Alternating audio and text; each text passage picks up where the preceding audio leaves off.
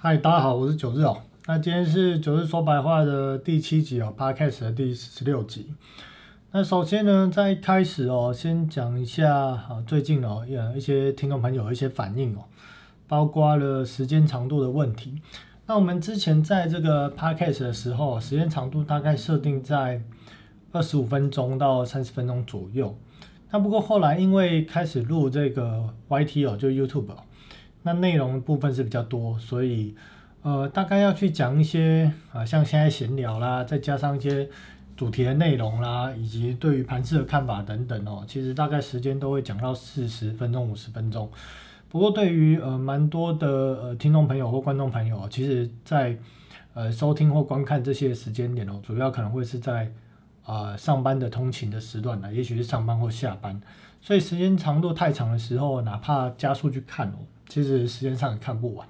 那我们还是希望说未来这个节目的一个时间长度哦，可以看能不能做个调整哦，大概设定在三十分钟到三十五分钟这样的一个时间长度哦，也许会比较合适。那如果透过这个加速来去听哦，应该是听得完。那如果诶觉得说加速可能听不太清楚哦，也许可以分上下班哦两个时间来去听。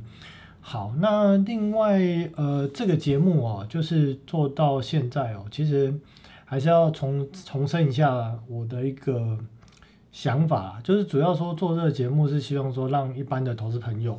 或有些在这个法人机构上班的一些投资人哦，或或者是法人哦，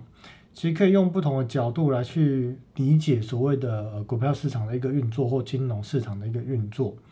那当然主要是因为说，我认为在今天呢，今天的节目我们会主要来提到有关于美国的这个金融体系哦，就我们在现在的图上面写的这张哦，呃，用完整的一个图表来去解释美元资金跟金融市场架构。那我会想要在去年到今年强调这个部分哦，主要是因为美元正在从去年到今年哦，开始做所谓的大量宽松到准备货币紧缩的这样的由热转冷的这样的一个阶段哦。所以它对于整个包含股票市场、包含了其他的呃资本市场来讲哦，将会是有一个很大的一个冲击跟改变。所以希望透过在解释美国的一个金融市场架构跟货币市场的一个利率哦，以及在资金的一个运作上面哦，能够提醒呃在现在正在收听的您哦，就是有关于呃这些的变化可能对台湾的一个股票市场可能会造成怎么样的一个冲击。那当然也希望透过这样的一个方式哦，让大家更能够理解实际上总体经济应该要怎么去看哦，运作的角度也好，以及该看的细节是什么。那进而可以让大家在股票投资上面哦，规避哦所谓的系统性风险，或者是从总体经济或者从货币市场而来的冲击性的风险哦，透过避开这样的一个风险来去。让整整体的一个投资收益或投资报酬率哦能够优化，或者可以规避掉所谓的一个当空头盘来的时候哦，呃一个很大的幅度的一个杀盘之下，可能会造成亏损的风险哦，也可以避开。因为其实这么多年看下来啦，不论是在业内哦，或者是一般的投资人，很多时候都因为一次的一个空头盘哦，也许那空头盘也走没多久，也许就一年。但一年的时间呢，往往就把过去好几年赚的钱都赔掉。其实，呃，我觉得蛮蛮不值得的啦，也蛮浪费，呃，浪费这个就是所谓的投资上的一个时间哦。啊，包含其实其实现在也是很现实嘛，就是你赚多少钱，你的钱一个小时价值多少哦，这其实是一个很现实的。很像之前有在看一部电影叫做《终点站》啊，就是时间就是金钱啊。那其实我觉得现在的这个世界也是这样的概念。有钱的人呢，可能一个小时时薪哦几十万，那没钱的可能一个小时就几百块，甚至在一些落后国家哦，一个小时可能赚不到几块钱台币哦，所以这个世界很现实啊。那当然，大家也希望说，透过投资理财呢，能够去达到财富自由，而不是每天被绑死哦来去做工作。所以呃，在投资上哦，不论是用巴特奥啊巴特巴特奥的一个角度来去看哦，或者是。Top down 的一个角度来去看哦，希望透过不同的面向哦，来去跟大家提供一些不同的一个分析的一个方式哦，让大家可以尽快在这个投资的路上能够财富自由，也不会被这个台湾的很多所谓的投顾老师啦，或者是投信机构啦，甚至甚至或是所谓的一个理专啊，来去做一个欺骗哦。当然，我们今天也会提一下，就是有关于这个长隆减资哦，以及这个李专跟你说产品很好的这种黑心的这种行为哦事件哦，在大家一开始会来去提到。好，那接下来我们就进入今天的一个内容跟主题哦。那首先呢，我们先来看一下，就是在过去一个礼拜哦，基本上上周了，上周整个台股或美股比较偏向震荡整理啊，没有明显的上涨，也没有明显的拉回。那美股的科技类股是相对强势，但是从前一周哦，前一周是什么时间呢？前一周就是在三月十四、十五这一周，然后一路到大概上个礼拜一、礼拜二、二一、二二、三月二十一、二十二哦，这几天哦。美股快速的反弹啊，那甚至 Apple 连涨九个交易日哦，真的厉害，真的是很厉害。那这个猛烈反弹是所谓的真的是股市止稳了吗？多头要重新开始了吗？这个买家到底是谁哦？怎么看哦？今天会来提到。那另外，其实最近因为升息刚开始升息之后，呃，很多的一些市场利率变化非常的光怪陆离。那今天如果有时间，我们会提到。那另外也在今天这一集的一个主轴，主要会透过呃货币市场的一个图表，那我用画了一张图，把这个之前那一张图我再去把它优化做更新哦，会用这张图来解说什么叫做美元资金的流向、货币市场、资本市场哦，以及跟台股有什么关联性哦，我会来去做一个说明。不过时间上哦，应该是一集讲不完，所以。在下礼拜的节目，我会接续哦，把这个部分哦再继续讲下去，看到底要分成两集还是三集，我也不确定哦。因为主要九日在讲这些节目，过去几集来讲哦，我基本上我没有讲稿，想到什么就讲什么，所以大概能够讲出来的东西都是脑子里背起来的东西啦。因为我没有讲稿，没有讲稿在讲这些啦，所以时间上我也没有办法很精准的控制，这也是为什么前几集有的节目我讲到四五十分钟的原因哦。好，那另外呢，我们来提一下这个长龙减脂的目的哦，跟呃一些奇怪的一些呃李专推的一些商品哦。好，首先我们先来看一下长龙海运哦。那长龙海运当然在三月十五号呃一周多以前哦召开的是记者会，那上礼拜没时间讲，这礼拜来讲一下。反正总而言之呢，要减资百分之六十那减资之后就是退回一些现金。大家大家就要想了，对于公司派的讲法是说减资是可以。呃，提高股东权益的报酬率，那当然了。如果他每年的一个获利表现都可以这样子赚，那减资当然是提高股东的这个权益的一个报酬率。那另外呢，就是说在呃这个减资的一个目的到底是实际上是为何，我们就要换几个角度想。基本上减资哦，如果它可以持续维持这样的一个获利表现哦，就是它账上的这个呃它的一个资产资产的一个部位哦，是足够维持呃再加上它的获利嘛。每年损益表上的获利呢，最后汇入到这个资产负债表上面之后呢，如果它的总资产哦，或者它账上的现金哦等等的一些资产表现、资产状况可以维持它未来几年的一个稳定的营运哦，那当然它不需要那么样，那么不需要那么大股本嘛，不需要那么多的资金嘛，它可以退回退回一些给大股东。但是我认为在现在这个股价哦去做这个现金减资哦，其实目的哦很简单啊。就是因为大股东哦，他如果要来去做股票卖出的动作啊，他可能这个持有这个股本的这个百分比哦高于多少之后，他要去做申报，所以他每一天呢只能如果在以不申报的一个状况之下，他每天只能卖九张，啊九张很难卖啊，怎么卖难卖死啊，所以呢直接透过减资哦，减资就直接可以把钱哦打回他的一个账户上面，并且呢这个又不算是所谓的一个资本利得哦，它只是退回原本它。在我们的这个法规上面啊，它只是将它原本的投入的资金退回，但实际上没有投入那么多资金，反正这个就是法律上的漏洞。那退回之后呢，它也不需要缴税，所以它既可以拿到钱就不用缴税哦，然后又放了，就是这个钱不只是拿到钱，是拿到很多钱哦，一开始又没有投入那么多，所以我认为减资的目的主要是这样啊，就是他们想要把股票换成现金哦，那在市场上抛售太慢了，直接减资是最快。那减资档之后，就是投资朋友会问说，啊，有没有可能后面的这个航运的报价获利没有那么好啊？那可能会不会到时候这样的一个资本额，这样的一个资金状况没有办法营运？诶，这确实有可能哦。不过没关系，反正它到时候呢就在增资，那看谁要认呢也不知道。好，那反正到时候增资总会有人去认了。那当到时候的价格又会更低嘛？因为如果股价获利表现没有办法维持那么高涨的一个状况之下，那现在的一个 EPS 或现在的一个股价水准肯定没有办法维持在这样子的一个股价的位置。那增资的这个概念呢，其实就像什么？就像前阵子的这个阳明啊，杨明办现金增资啊，结果大股东都不认股。那呃，我记得应该是台华的大股东嘛，还出来喊什么一张不卖，奇迹自来。结果是一张不剩哦，那散户套牢。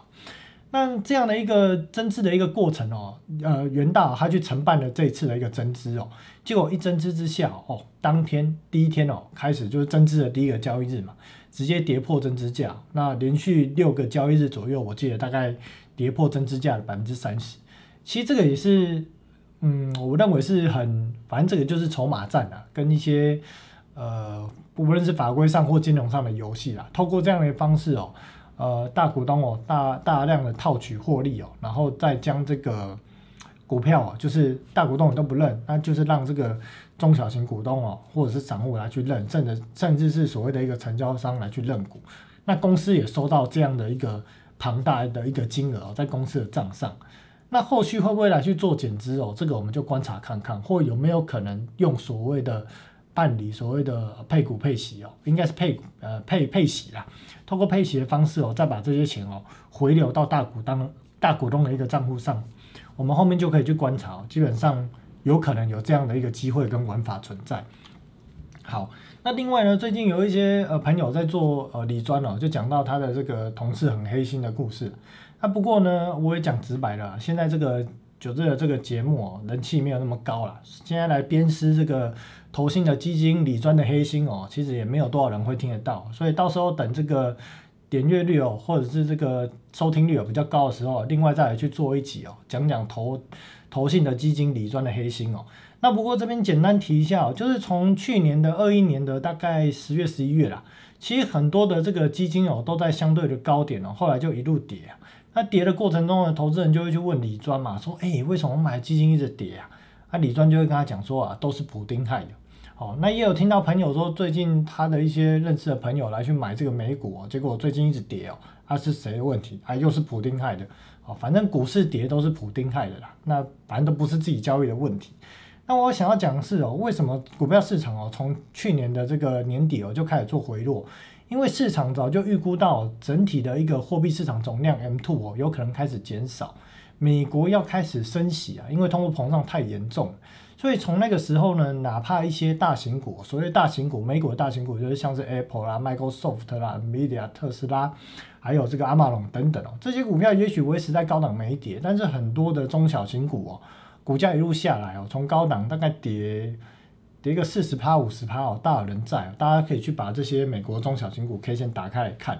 所以为什么这些中小型股跌啊，跟基本面有什么太大的关系吗？说实在也没有，因为就是钱变少。钱变少呢，资金一定会往更有效益的一个地方去。所以这些所谓的呃买一些中小型股的一个基金哦，基本上哦过去哦，我们看这边哦，近三个月跌十六点八趴，近一年呢跌要两成多，这个算少了，还有跌更多的，像这个如果买在相对高点的哦，大概接近快要赔快要四十趴，所以呃这些股票的下跌不是普丁害的啦，因为。去年的十一月初哦，市场根本没有人预期这个乌俄战争会开打，打下去也是二月二十几号的事情啊。但是这股价早就已经跌下去了，所以这跌其实也不是补丁的问题，也不是乌俄冲突的问题啊，主要是因为货币市场的钱要收哦，钱变少，资金一定会抛售这些中小型股，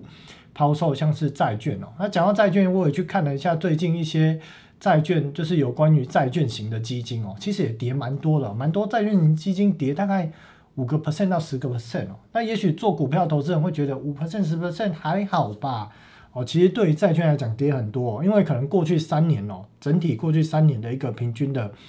报酬率哦，也许也才在十到二十 percent 哦，可是短短几个月内哦，半年不到时间哦，这个呃所谓的债券型基金哦，下跌幅度哦，都已经来到了五到十 percent 哦，这跌的速度跟亏损速度是非常快的，因为它是债券，它不是股票，所以这幅度是高的。那讲到这个基金，就刚提到了嘛，那基金市场的这个钱就会转向所谓的大型的基金，哦或者大型股的标的来去投。那我们也看到，这个就是美股的一个 ETF，这也就是解释说为什么过去一周多，应该说两个礼拜左右的时间以来啊，特别是在上上周了，美股的指数反应哦这么快，就是反弹非常的快速。主要的原因，我们看左边这张表，左边这张表呢，指的是。美国的这个股票型 ETF，在三月十号到三月三月十四到三月十八这一周哦，总流入的资金呢是多少？这单位是百万哦，所以这边是百万、千万、亿、十亿、百亿、四百亿哦。短短的一周哦，投资人买进 ETF 的资金买四百亿。可是如果以看这个 YTD 的一个角度来看呢，就是从今年的一月一号开始到现在，总金额是九百七十四亿。这表示什么？过去三个多月以来，里面有百分之接近百分之五十的买超是集中在三月十四到三月十八。所以大家就可以知道说，为什么在过去那个一个多礼拜来的时间哦。美股反弹非常的快速，可是中小型股你说有涨吗？也没什么涨，为什么？因为这些 ETF 主要集中的标的都是在刚提到的，包含了 Apple、微软、NVIDIA、特斯拉、阿马龙哦这些哦，或者是之前的还有所谓的一个 FB 啊、AMD 啦、高通啦等等的这些大股票，大家都集中在这些大股票，特别是一开始讲的那几档股票，所以我们会看到那几档股票涨得很凶的一个状况之下。指数反弹就快，因为权重高嘛，类似台积电。如果筹码集中在台积电，它拉的速度就快。其实概念上就是这样。但台股就很尴尬，台积电的一个权重在占百分之三十。那因为新兴市场外资呢要从新兴市场撤资的一个过程中啊，它就会大量抛售新兴市场的股票。那新兴市场股票如果以台股来讲，主要最大的标的量是台积电，所以变成说台积电基本面很好，本益比哦开始越来越低的状况之下，结果还是。外资一直在去持续做抛售，那内资的钱呢？内资的钱就像什么？这个上面讲的基金，它当然是投资有关于就是国呃国际股市的，国外股市。那当然有些是投资台湾的本土的一些股票，所以我们就会看到过去几周以来哦，投信每天一直买超。当然这买超可能里面有包含两种钱呐，一种是散户买的基金的钱，一种是呃政府委托基金代抄的钱。那反正一直买超的过程中哦，为什么一直买呢？因为散户买了基金之后，基金经理人、基金公呃投信公司收到基金之后，啊收到钱之后，他必须要有一个呃一定时间内哦，他至少要将这些资金部位买进至少七成哦，就是他可能假设说收了这个呃一千万好了，一千万里面至少要有七百万哦，他要在多少时间内一定要去进行投资，所以在这过程中呢，哪怕他认为现在是贵。那但是不管，因为法规上规定，所以他就必须要一直来去买，所以我们就会看到呢，就是外资越卖哦，内资越买这样的一个状况。当然也配合了这个看不见的手，希望可以维持这个呃股价或指数就是高高在上啊，因为面子嘛，面子重要嘛，哦，所以呢，在这个过程中，我们就看到外资一直抛，投信一直买，好，但是呃，最终呢，在这个外资大幅抛售的状况下呢，在呃，三月初哦，其实台股的股票市场也有比较显著的回档。那最近这几天伴随着美股反弹上来，那想要讲的就是说呢，哦，这个台湾投资人哦买很多基金，那对于投信机灵人来讲呢，他也不管了，反正他管你贵还不贵，他就是要买，因为法规规定嘛。他买了之后赔钱啊，赔钱你之后要赎回再赎回，那你家的事情啊，也跟这些基金经理、基金经理的没有关系了。那当然上面的政策也是希望。呃，这些基金经理人继续买超嘛，所以最后就是，呃，这个钱也是丢进去股市了，但会不会赚钱，就又是另外一个故事了。好，接下来我们切入今天的主轴，今天要来讲这个呃美国的这个货币市场哦，跟资本市场整体就是美国的这个金融市场架构。那我这边有写一些文字哦，那当然听 podcast 的朋友可能看不到，但是呃我会建议就是这一集哦，如果你有时间，一定要来看一下。如果是 Podcast 的听众朋友，一定要来这个 YouTube 找一下这一集的影片，因为里面有一张美元的一个金融架构的图哦。那一张图你至少要看一下或截取下来，放在你的手机里面哦，可能会比较好理解九日到底在讲什么。好，那首先先来讲一下前言哦。呃，在股票交易的一个投资方式哦，基本上我分成两类啦，就是这两类啊，一个是 Top Down 哦，一个是 Bottom Up 的一个投资方式。那这两者的差异主要是什么？一个是根据说，呃，由上到下，由上到下就是从总体经济分析一路下来。那这我之前有讲过嘛？因为自从哦，在这个二零零九年联总会开启量化宽松哦 Q E 之后，其实股票市场的一个大方向的一个走势哦，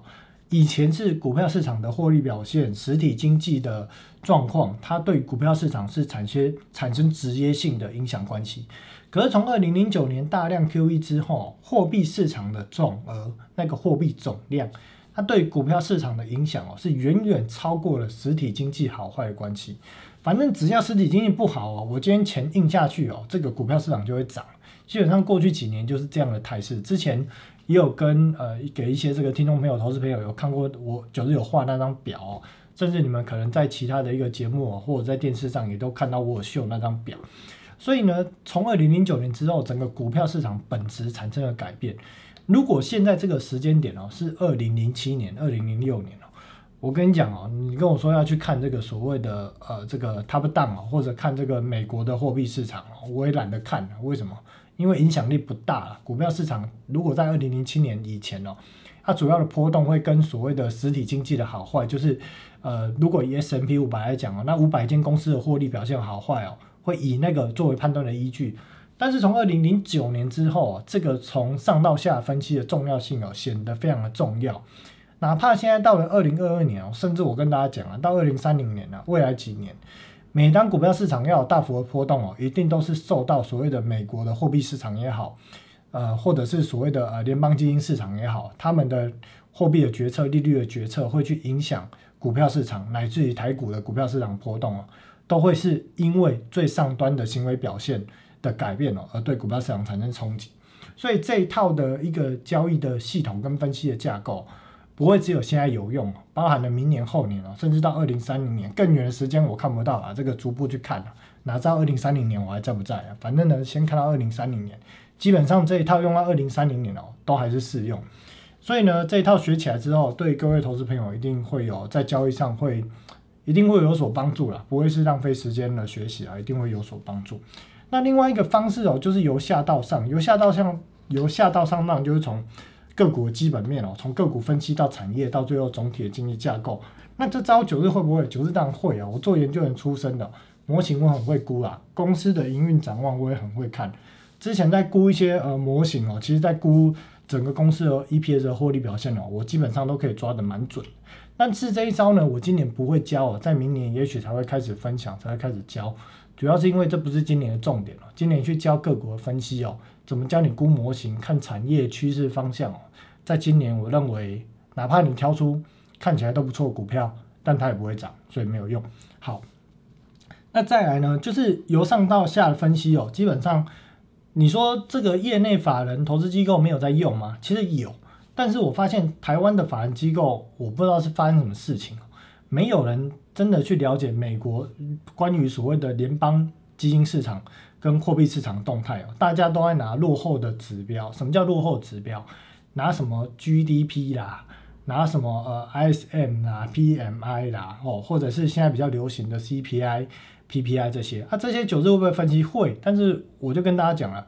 你要看 CPI 跟 PPI 会不会上扬，其实你就去看 CPI 跟 PPI 的架构，它主要就是什么？主要就是能源跟它的这个食物的价格，以及它的租金。它如果有涨，当然会有涨。它能源的价格跟所谓的食物的价格看哪里？啊，看所谓的呃石油，看天然气，看农产品。所以这些东西在涨过程中，怎么 CPI 跟 PPI 会下来？那再加上货币总量哦印那么多，丢到实体经济。供应链打结，供应链结构的改变，每个国家都希望发展自己的半导体产业。这样的状况之下，通货膨胀指标 CPI、PPI 怎么可能会下来？哦，这个是看的又更前面。但是台湾的法人机构好像都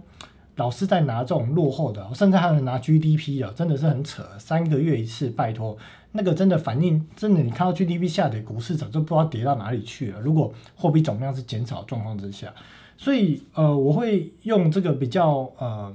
领先的一个指标，所谓的呃领先中的领先指标，就是货币市场的利率哦，来去做整个啊美股金融市场的分析哦，乃至于对于台股市场联动，我会用这个更领先的资讯来去分析。那图表部分呢，当然我们就会看到，那我会将这个呃这这个一个逻辑，它是一个主架构啦，主架构就是说最上层是联邦基金市场，再来是货币市场，再来是资本市场，这是一个主架构。主架构里面当然有很多子架构，怎么去分析哦？在大家的图表都会去讲。那另外呢，其实要分析美国金融市场运作也不难，就三个步骤。第一个，先了解整个哦，这个人长什么样子？好，那这个人呢有哪些器官啊？心脏啊、肺部啊、肝脏啊、胆囊啊等等，这叫做子架构。了解这些器官在什么位置之后，你就去了解今天这个血液从心脏打出去之后是先走到哪里，再走到哪里。这个就是了解哦，这个金融市场的玩家是什么，在美国的金融市场里面去进行套利跟交易。当你了解这三块呢，你未来你只要看到今天联总会讲了什么话，或者有什么重要的新闻出来，利率产生什么变化，你立刻就可以联想到啊，什么市场可能发生问题，这个市场动了，可能在哪个市场它可能就会发生变化。你根本不需要去看什么呃什么呃大的什么投资公司的报告啦，国内法人的报告，你都不用看了，你光看新闻、看利率的变化，你自己就可以分析出来哦，美国的金融市场有没有问题？那借由配合这些方式哦，其实如果你当发现真的有显著的出现异样的时候，要传导股传导到股票市场，可能都至少啊都有一个礼拜的时间落差，其实你都可以提早在股票市场来去做波位上的调整。这就叫内线啊，什么内线？你自己看利率看得出来，懂得解读，你就可以比市场多数的投资人领先一个礼拜来去做反应，这就叫做内线。好，那了解美国金融市场运作的好处哦，我写四点啊。第一个就是你你透过很简单的方式哦，就可以不求他人，你就可以知道股票市场现在大方向是否安全，在确定安全跟不安全之后，再来去谈选股。第二点呢，如果货币市场出问题的时候，你至少提早少则一到两天，多则你有一个多礼拜的时间可以领先下车。那第三点呢，就是你可以避免哦赚了很多年，结果一年都赔光了这种惨剧哦，很多人都有遇到过，或者很多业内的哪怕高学历的人都有遇到过。所以呢，了解这个美国金融市场运作方式哦，你就可以规避这样的风险。那另外呢，如果是一般投资人哦。当你懂得这个投资的一个逻辑架构，国内的基金、保险跟投顾，其实就再也骗不到你的钱。好，那这样子讲一讲也二十六分钟哈，我们就花十分钟来带，就是今天美国金融市场，算是一个开头。那可能在下一集的节目时间或下下集哦，再来去把它做个比较大纲式的、完整的大纲式的介绍。好，那首先我们先来看红色上面这个框哦，这是联邦基金市场。联邦基金市场指的就是美国大型银行。跟所谓的美国的哦财政部跟联准会哦这三个架构体系它的运作的关系，那当然对于美国它有两个最大的一个呃所谓的跟金融有关的这个单位哦，一个就是联准会，一个就是财政部。那联准会它在做的工作就是它要控制利率的变化，以及它要去控制市场的资金的水位量。那财政部在做的工作是什么？是发债。所以，对于联准会的这一个位置角度来讲，我们就会发现它会做几个动作：一个是升息，一个是降息；一个是 QE，一个是 QT 缩表。另外呢，它呃，另外呢，在这个前一两年哦，它推出了一个隔夜逆回购的这一个呃资金池来去跟市场来去做交易。那呃，这个方式呢，要怎么来去解释它跟下面绿框的货币市场关系？首先，我们要知道。呃，在货币市场里面哦，它有很多的玩家。这些玩家有谁呢？左边这边写到，包含了一级交易商、货币型基金、投资银行、对冲基金、退休基金、保险公司、政府赞助的机构，像是这个房地美、房地美这种，就是呃国外的投资机构、主权财富基金、不动产投资信托机构等等。反正想得到、想不到的金融玩家哦，都在货币市场里面再去做交易。那谁主要来去跟联准会、跟财政部来去做交易？就是一级交易商。一级交易商啊，目前美国有二十四家一级交易商。那这个概念是什么？就是每当财政部它要发行，哪怕是短天期或者是长天期的政府公债的时候，你总不会发了债之后，结果发现没有人买，这很尴尬，对不对？美国内不能发生这种事情，所以一级交易商呢，他就扮演的就是，只要财政部财政部发债，一级交易商就一定要把债给买下来，因为一级交易商有买债的。义务，好，这个是义务。如果你连这件事情都不干，那你就失去一级交易商的资格。那作为一级交易商，他有他的义务，他当然也有他套利的空间。这个套利的空间是什么？他可以跟财政部哦进行招标之后，他投标之后，他得到一个哦，比方说我今天标到这个债哦，这个十年期公债哦，利率可能是多少啊？可能是标到的债是二点三八。好，二点三八呢，我回头要卖给哦其他需要买公债的。这些人哦，可能是一些基金啊，可能是国外的呃这些所谓的机构，或者是一般比较小型的大户、中实户啊，或者是所谓的呃保险公司等等。我回头要卖的时候，我就可以用债券价格卖得更高，也就是利率给你比较低的水平，反正我就是赚那个价差哦，回头卖给这些市场的其他想要这些债的人哦，所以一级交易商可以透过这样最简单的，这是其中一个最简单的方式哦，来去做套利。那比较黑心的方式像是什么？像是之前哦，在二零二零年哦，发生这个因为疫情，然后造成的这个美国的呃这个石油。大跌的时候，那其实对这个金融机构呃金融体系产生很大的杀伤力。在那个过程中呢，联总会它要推出什么救市货币政策，谁来去帮他执行这件事情？这个行为肯定不是联总会，一定是要透过一级交易商跟联总会下面的纽约联邦储备银行来去做交易。所以呢，纽约联邦储备银行它有办法直接跟市场做交易吗？嗯，没有，它没有办法直接去做交易，它要透过一级交易商。来去跟一级商、一级交易商来去做交易，他不可能直接伸手到下面的子市场或这么多人来去做交易，他是跟一级交易商做交易。所以当一级交易商知道说，哦，联总会要推出什么救市政策，他就赶快在市场收那些债，然后他可以用很便宜的价格去收，收完之后呢，用更高的价格回头卖给联总会代表的纽约联邦储备银行，卖给他，然后立刻做这个套利的行为，这个动作。那他们一定领先市场，知道联总会要推出这样的救市政策，所以他们就可以提早动作，提早买到更便宜的债，然后回头做出更到更更好、更高的一个套利空间。这就是一级交易商他的，这该怎么讲？这是所谓的它的竞争优势啊！哦，它有一个所谓的地位上的一个竞争优势。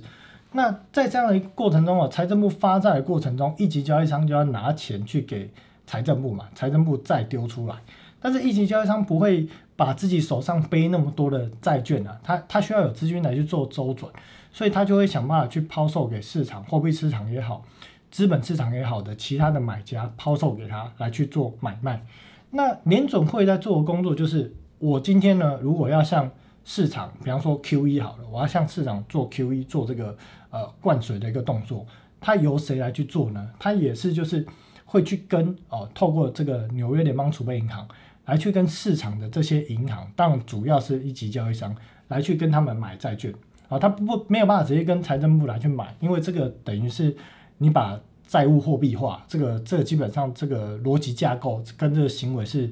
呃市场不被允许的，所以他就是透过中间有一个人过一手啊，那但其实本质上是一样的，那他就是透过一级交易商去过一手。呃，财政部发的债呢，卖给一级交易商，联总会呢再把拿钱给一级交易商，把债给买回去，这样就做到了所谓的一个 QE 的一个行为。那当然，它也会透过所谓的利率的一个变化来去调整。这个利率变化的调整，就包含了说，像在前阵子啊，利率的联总会希望的一个利率区间，呃，用这张表来看好，好，联总会之前希望的利率区间是零到零点二五，那当升息之后呢，它变成零点二五到零点五。它就是控制这个利率的一个上下限，但是联总会定出这个利率区间之后，市场所有成交商品的利率一定在这个 range 里面吗？它不一定，所以它必须要其他的机制来去执行哦，像是以前它会透过所谓的呃货币的供应量跟市场国债的关系，好，比方说我现在希望呃这个市场的钱是比较多的，好，那我就会把这个市场国债买回来，把钱丢出去。但是自从呃开始大量的量化宽松之后，联总会的这一套，或者是控制所谓的啊超额准备金啊法定准备金的这个 percent 数，这这一招已经不适用，所以后来法定准备金的这个标准在二零二零年也废掉了，就是没有法定准备金，因为自从二零呃二零零八年、二零零九年大量 QE 之后，这个准备金余额都冲得非常高，像现在都维持在三兆多，所以也不需要特别跟你们说哦，你要有一个。啊，特别的一个法定准备哦，也不用好，这是题外话，这我们之后再回头来讲。所以它如何去做到这个利率上下限的一个维持，它就必须要有这个所谓的纽约联邦储备银行去执行市场实际上的一个买卖跟交易。但是它的买卖跟交易不一定可以达成这样的一个目的，所以联总会会设定地板哦，利率的下限地板跟利率的上限地板。那当然这过程演变有很多的演变啊，那演变到至今呢？它透过什么来去做这个地板的利率？就是隔夜的逆回购 RRP。呃，每当如果你利率要灌破这个 RRP 的一个下限的时候，这 RRP 是什么？就是你市场有钱是不是？好，你钱你找不到去处，你给我联总会哦，你给我联总会，我跟你借钱，我跟你借钱就是一年给你零点三趴利息，这叫保底的利润。所以基本上，如果市场上啊有钱的人，他要去借给别人钱，结果跟他借钱的利息没有办法给他到超过零点三 percent 的时候，基本上他就不愿意借。好，所以我们会知道说，好，如果当有利率跌破这个 RP 的下限的时候，它就是很异常了。怎么样的一个状况跌破 RRP 的下限？像我们现在看到美国的一个月期的国库券，一个月期哦，一个月期的国库券利率只有零点一七 percent。好，你就很纳闷了，诶，零点一七跟零点三差很多诶，为什么会低那么低？表示说有些交易对手他是没有办法跟联总会去做交易，他只好把这个呃债务哦这个钱哦卖给呃应该说他只好就是把这个钱去借给市场上呃利率更低的人，或者只好去买利率更低的投资商品，但这是无风险。好比说一个月期的美国国库券，所以我们就会看到美国国库券的利率为什么会跌破。啊，跌破这个利率的这个 RP 零点三，甚至跌破联总会设定的那个利率下限零点二五，主要就是因为市场游资太多，钱太多。那钱太多，拿着钱，拿着钱，他的钱也是跟别人拿的。如果钱生不出钱，他就等着饿死。有没有看过拿着一堆钱饿死？哦，像金融机构就会拿着一堆钱饿死，就是这种状况。因为他的钱也是更加拿的，人家投资，投资人投资钱给他。那当然希望他产生利润、产生获利，所以他就要去做交易、去做套利，所以他只好不得不来去买哦这种所谓的利率跌破零点二五 percent 以下的一年期呃一个月期公债来去做套利。那所以在之前哦呃联总会利率定在零到零点二五 percent 的时候，当时呢甚至有一个月期的国国库券的利率，你可以看到跌到只剩下接近零趴，表示根本没有套利空间。那当这种情形发生的时候，会发生什么事情？货币市场资金哦会被投资人大量赎回，因为我借给你钱呐，我投资你，结果我赚不到钱，那我借给你钱干嘛？我就要把钱收回去。所以联总会要避免这样的一个情况哦，当时就透过了隔夜逆回购这个地板利率，把零调整到零点零五哦，让这个至少这些呃希望说一个月期的这个国库券的利率可以至少维持在零点零五 percent 以上。如果你买国库券哦，就是利率跌破这个利率水准，那你不如就把钱借给我联总会，我联总会借给你钱，还比你去买一个月国库券更无风险。哦，所以这是联总会去呃控制利率的呃上下限的方式。啊，当然详细的细节呢，因为今天时间有限，我们在下一集哦会继续来去做介绍。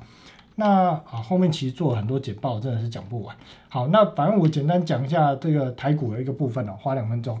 呃，未来一周哦，台股的一个行情哦，我认为应该会比较偏向高档震荡的一个态势哦。你说暴跌，可能也跌不到哪里去啊。短低要破，基本上可能要等到四月多相关的一些呃，包含了联总会的呃会议纪要的公告哦，包含了所谓的通货膨胀数据的公告。当市场对于通膨的预期又起来的时候，呃，才可能有比较明显的修正。那短期上基本上台股会维持在一个